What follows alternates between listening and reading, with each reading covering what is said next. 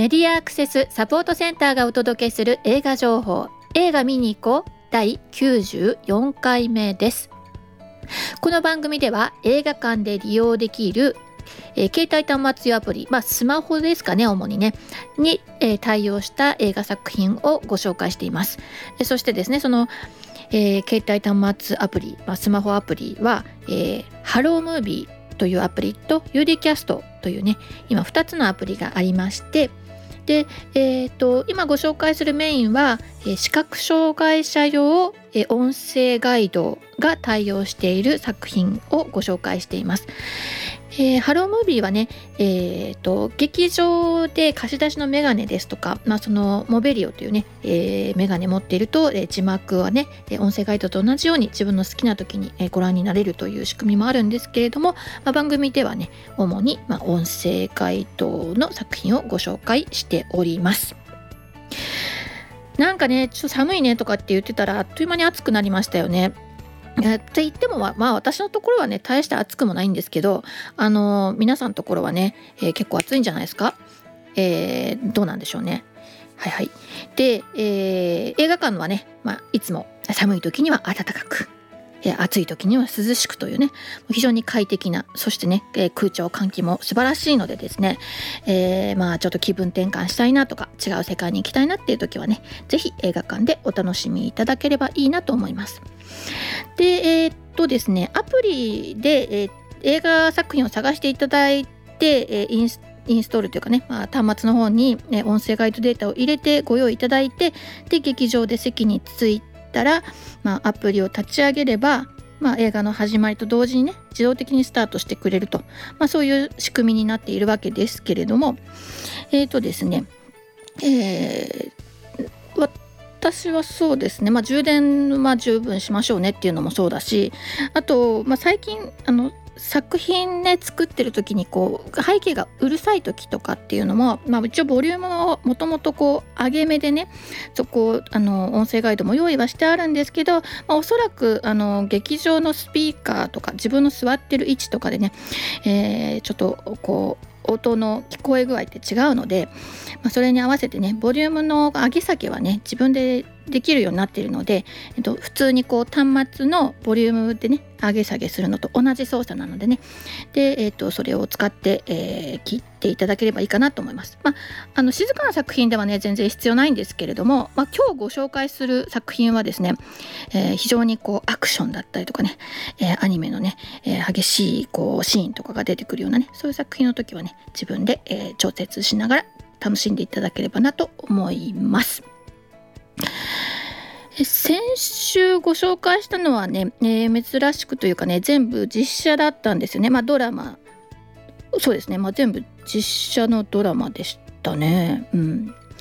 珍しいですよね。あの結構最近アニメもね多かったりしてたんですけど、えー、バスカビル家の犬シャーロック劇場版という作品と、えー、プラン75という作品と峠、えー、最後の侍。で恋は光というね。これはすごいバランスのいいあの4タイトルだったなと思いますよね。あのテレビシリーズの、えーま、劇場版の、推理ものっ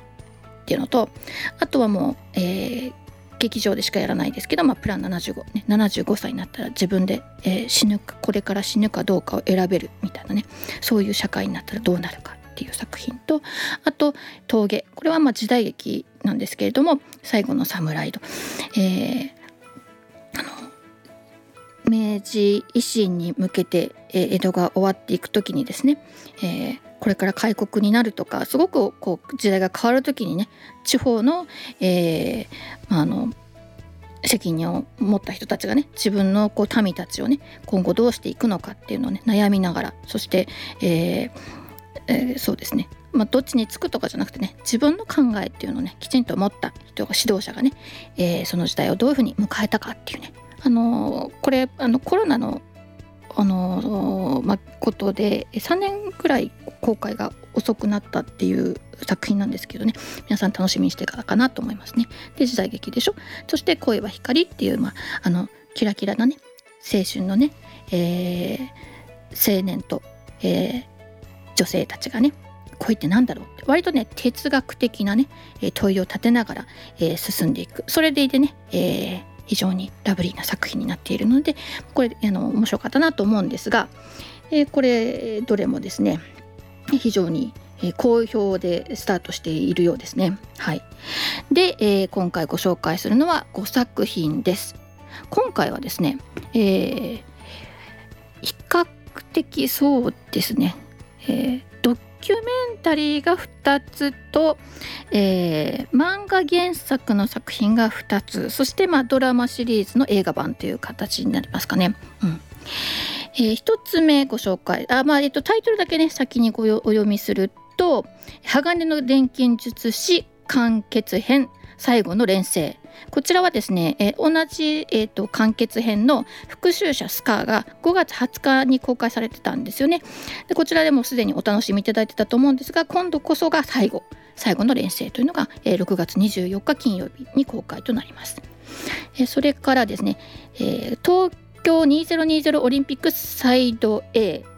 こちらは、えー、劇場公開は6月3日だったんですけれども音声ガイドが対応するのは6月24日金曜日ということでねこの6月24日金曜日は実はサイド B の公開日なので、えー、そのあたりちょっと混乱しないようにしていただいて、えーと、音声ガイドが、え、A に対応する日というのと B が公開する日が一緒なのでね、えー、ちょっと、あのー、ご注意ください。で B のね、えーと、音声ガイドはちなみに7月15日なんでねこちらちょっとずつずれていくのでこちらご注意くださいということです。えー、れから、え、ドラゴンドラゴンボール、えー、漢字の超って書くんですけどこれスーパードラゴンボールスーパースーパーヒーローこれがですね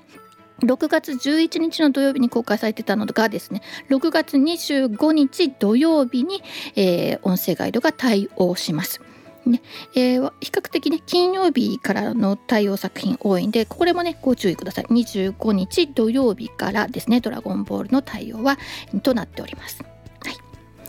それからですね、えー、妖怪シェアハウス白馬の王子様じゃないんかいという。えー、これ妖怪シェアハウスなんですけど怪妖怪の怪がねじゃないん怪の怪と同じ漢字が当てはまってるんですけどね。これ6月17日に公開していた作品が6月24日の金曜日に対応というふうになっております。えー、これまでの4作品は、えー、全てハロームービーが対応しているんですが UD キャストの作品でですね先週ご紹介し忘れてしまっていた作品がありまして、えー、100年と希望というタイトルのドキュメンタリーです。公開は6月18日土曜日で6月18日から対応しているのでもうすでにご覧になったよっていう方もいらっしゃるかなとは思いますね。はい。じゃあ、えー、と簡単にそれぞれの作品ご紹介していったことかなと思うんですが、えー、1作品目が「鋼の錬金術師完結編最後の連成」となります。鋼の錬金術師はすごく長く続いた、えーと、漫画の連載作品ですよね。で108話あったんだそうです全部でね。でこれを映画として、まあ3、3, つの作品にままとめたということなんですよね。で前の作品1作品目が結構前だったんですけど今回残りの2作品に関しては、まあ、今回が、えー、5月と6月ってね連続で公開されているんですよね。でえー、評判がね、えー、っとちょっと見ていた時に1作品目の時にねそんなにすごい良かったっていうかねなんかあの半々ぐらいの評価だったんですけど今回かなり評判いいなという形でスタートしていてあの、まあ、その5月に、ね、公開されたものも良かったしそしてまあ今回のもねすごい皆さん楽しみに待っているんじゃないかなと思います。えー、っとこの鋼の錬金術師は、まあ、お母さんが亡くなってその兄弟たちがね、えー、そのお母さんを蘇らせたいとか、まあ、いろんな思いがあって、えーと、こう錬金術は、まあこうえーまあ、いわゆるえー、別の物質から金を生み出すみたいなのがね、まあ、伝統的にそうですけれども、まあ、彼らの場合はね、えー、そのそれで、えー、ただ生み出すっていうよりもね戦いの道具になるんですね。こう彼が連成すると、えいろんなものがこうなんていうのかなあのうんそうだな、えー、鉱物がバーって生まれてそれが波打って、えー、こうなんていうのかな、うん、こう地面地面がね、えーと、からこうガカガカガッとねなんだろうな、えー、物質が生,、ま、生み出されてでそれであの、えー、こう相手敵がね、えー、立ってたのがこう、えー、倒されたりとか飛ばされたりとか何て言うのかな、えーと、直接殴り合うみたいなそういうのとちょっと違う戦い方でで、まあ、ちゃんとこれガイドされてるのでね非常に分かりやすくてこれどうするのかなって思ってたんですけどガイド聞いても非常になんかシンプルにあのーえー、紹介していてきっとね目で見れてるものとは違うかもしれないんですけどあの多分想像している方がねあのより、えー、ドラマチックにね戦いのシーンなんていうのをねイメージできるんじゃないかなっていうようなね、えー、あの適切なガイドが、えー、あるなああるなっていうのは、まあ、前回のね作品でも思っていまして、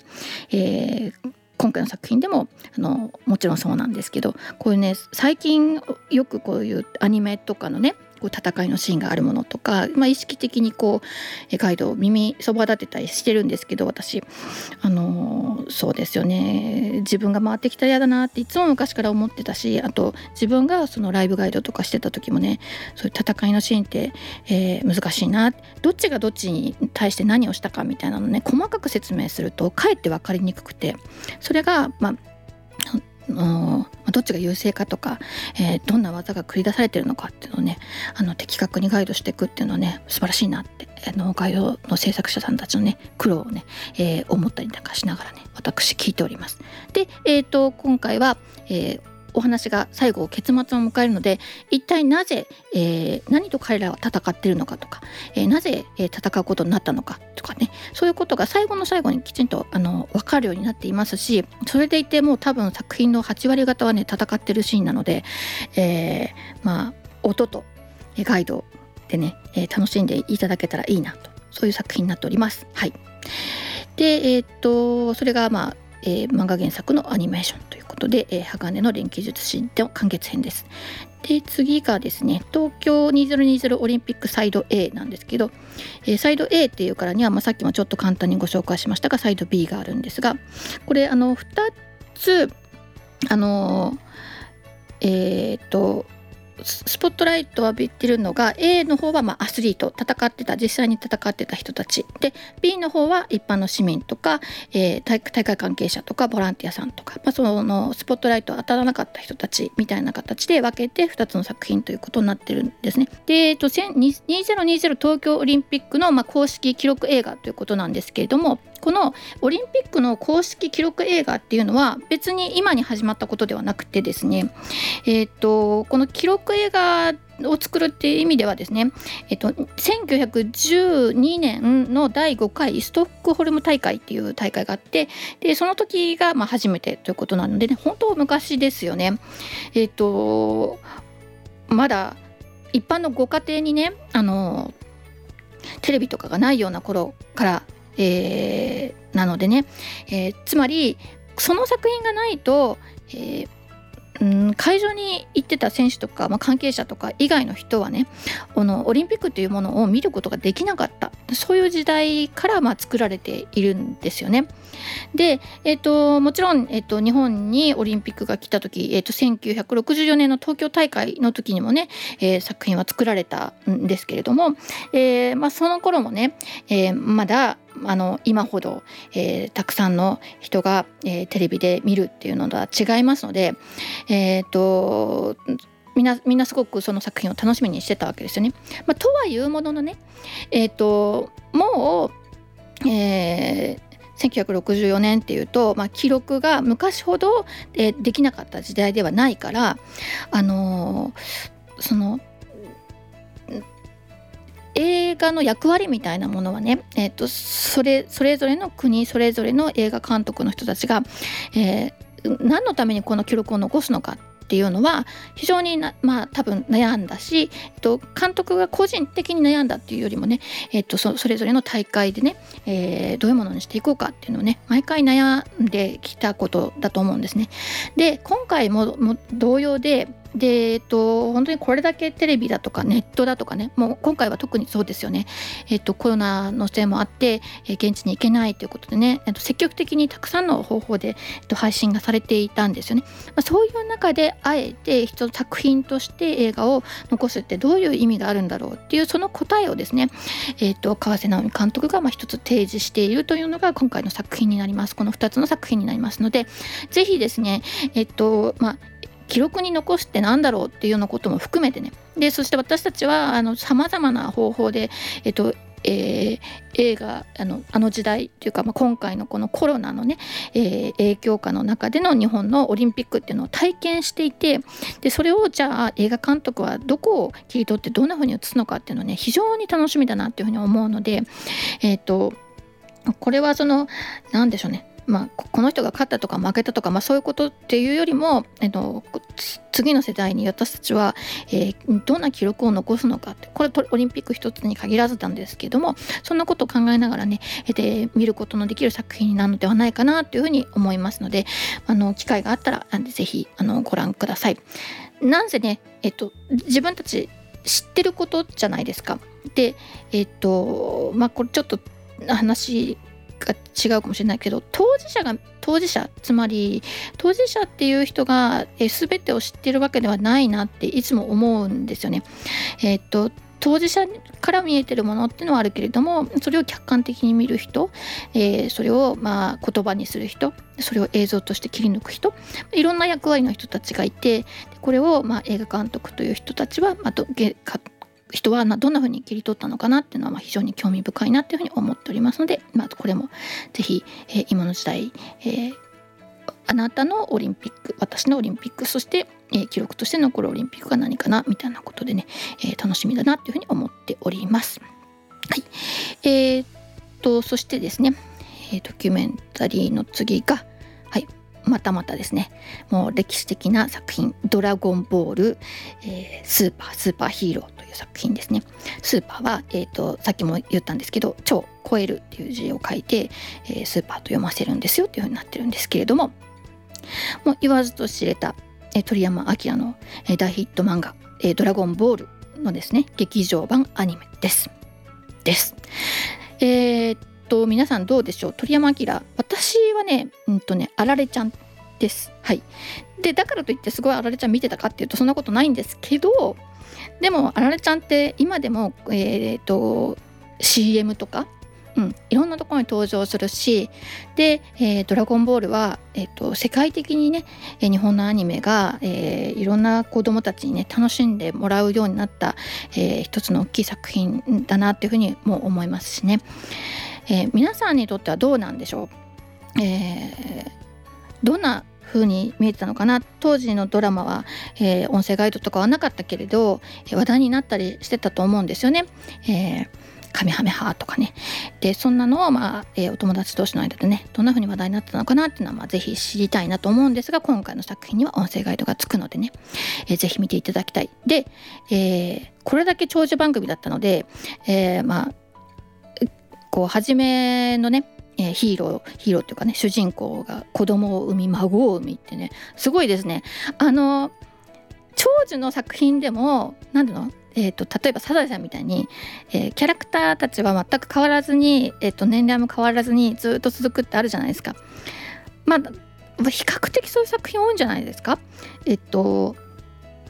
まあ、ルパン三世だってね、えー、ずっとあんな感じじゃないですかねあのデザインとかは変わるけど変わらないしでこれがあの子供孫ってこういう風に展開していくのすごい面白いなって面白い現象だなと思って いるんですけれども。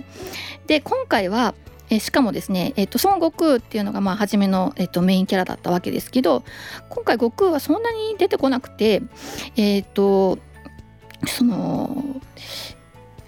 なんだろうな、え、その子と子供と孫ぐらいが焦点になってるのかな。うん、で野沢雅子声優のね野沢雅子がまあ悟空もやってるし子供その子供もやってるし 孫もやってる。あのあつか弟もやってるか、まあ、そんな感じでね一人の方があの何役も演じてるのもすごいなって思うんですけどね。うん、で今回新しく映画のために出てくる、えー、ヒーヒヒヒーロー？あ自称ヒーロー、え人造人間ガンマ1号2号。これはね新しい、えー、人気俳優人気の声優さんがね担当していて神谷博ね宮野真守というね今をときめく声優さんなんですけどね。そういう声優さんともう昔からのあの重鎮がね一緒にこの映画をあの何かアニメを作っているっていう。でそれもさそのなんていうかなキャラクター上は対等だったり、まあ、戦う相手だったりとかしてねこう年齢の違う人たちが一緒に作品を作るっていうのがねアニメの面白いとこだなっていうふうにね思うんですけれども。で、えー、と今回の作品はですね、えー、その、えー、メインではなかった、えー、人がねえー、ちょっとあのなかなかないい役で出てくるので楽しんでいただきたいんですけど悪の組織レッドリボン軍というのをですねかつてま壊滅させてたはずなんですがそれがですね、えーと、実は、えー生き残っていてとか、まあ、子供孫の世代ね、まあ、同じように、まあ、悪の軍団だって、えー、同じように、えー、の時代をつないでいるわけなんですけれどもでそれがね、えー、復活、えーしそうになる仕掛かっているしている、うん、それがそれとの戦いになりなるんですけれどもね。非常に「ドラゴンボール」らしい作品ということらしくてですねらしくてですねあのもうすでに公開しているので、えーえー、見てきた人がねいろいろ表を出してるんですが非常に楽しかったよっていうふうにあのもともと知ってた人にとっても楽しかった作品ということになっていてこれもね戦いのシーンがやったら多い作品なので、えー、音声ガイドを聞きながらねえー、イメージしてみてください。ぜひよろしくお願いします。はい。アニメの世界をね想像するのなかなか大変ですけど「ドラゴンボール」は比較的えー、っとそうですねうん人間ベースにした形での、まあ、変形大きいとか、えー、小さいとかあるいはまあ髪が逆立ってるとか、えー、そんな形での、あのー、こう変異なのでね、え、イメージは、え、しやすいかなというふうに思います。はいえっ、ー、と4つ目ご紹介するのが妖怪シェアハウス白馬の王子様じゃないんかいですね。えー、今回ご紹介するにあたって私ちょっと調べてて、えー、気がついたのは、えーと、TVer ですね TVer で、え、これドラマシリーズのシーズン1シーズン2ってやってたんですけどそれがね今ね TVer でね両方見れるんですよね。うん、Netflix ではシーズン1だけが見れててでえっ、ー、と TVer の方では、まあ、12が見れるんですけどまあ、TVer で全部追っかけるのって結構大変で、まあ、CM とかがね挟まったりとかねあのなかなか大変なんですけど、まあ、でもあの無料でこの映画に合わせてね公開してて見せてもらうことができましたよ。で私見てなかったんですよもともとは。で見たら結構ハマりましてでシーズン1あのでまあ話は始まるんですけど、まあ、ある、えー、OL の女の子、まあ、女性がですねえっ、ー、とまあ、小芝風花という、えー、女優さんが演じてるんですけど、まあ、彼女がですね、えー、失恋するところからスタートするというかですねあの、まあ、ひどい男に、えー、ひどい振られ方をしてですねで、えー、まああの、まあ、ひょんひょんなことからえー、妖怪たちが住んでいるお家にですね、えー、妖怪たちがシェアハウスをしているというか、まあ、妖怪たちが一緒に暮らしているそのお家にですね一緒に暮らすことになるという、まあ、そのスタートからしてまあなんだかすごい奇想天外なスタートなんですけれどもで、えー、なので、えーまあ、のコミカルな作品です。で、えっと、妖怪っていうから恐ろしいおどろおどろしい作品かなっていうふうに思うかもしれないんですけど、まあ、シェアハウスというこの軽いノリとね妖怪ってこの組み合わせの不思議な違和感と同じ感じですよ。はい、でこの今後に出てくる妖怪は、え日本の伝統的な妖怪で、え、いろいろなところに、えーと、古いお話として出てるんですね。四谷怪談のお岩さんだったりとかあるいは主天童子ね、え、角の生えた赤い顔赤ら顔の鬼なんですけど主天童子とか。あるいは、えー、ヌラリヒョンえー、頭がねボワーンってちょっと大きくて、えー、ひょひょひょとした、まあ、おじさんがやってますけどね。あと、まあ、座敷わらしですね。このシェアハウスの中の座敷わらしはなぜか、えっとえー、年配の女性がやっておりましてそしてあのシェアハウスのね、えー、お料理当番というかねあのいろんなあの、えー、サービスをしたりとかしてくれているんですよ座敷わらしさんがね。で、えーとまあ、そんな感じで、まあ、伝統的な、えーえー、人たちがまあシェアしているだけではなくですね、えーとドラマのシリーズ1の時は1話1話ねいろんなあの妖怪が出てくるんですよ。カッパだったりとかあのなんでしょうね、山山マだったりとかいろんなのが出てくるんですね。で今回は、えっと、でシリーズ1私好きだったんですけどあの1話ずつ1話完結もので、まあ、シリーズがあってそれはそれで好きだったんですけどシリーズ2になった時には、まあ、2話完結ぐらいかな。えっ、とちょっとこう2つずつで、まあ、お話がスタあのまあ、終わっていくんですけど、まあ、いろんなこうトラブルが起きた時に実はそれが、まあえっと、妖怪のせいでで,、えっとでその妖怪に、まあ、ちょっとやりすぎだよって言って、まあ、ちょっと、あの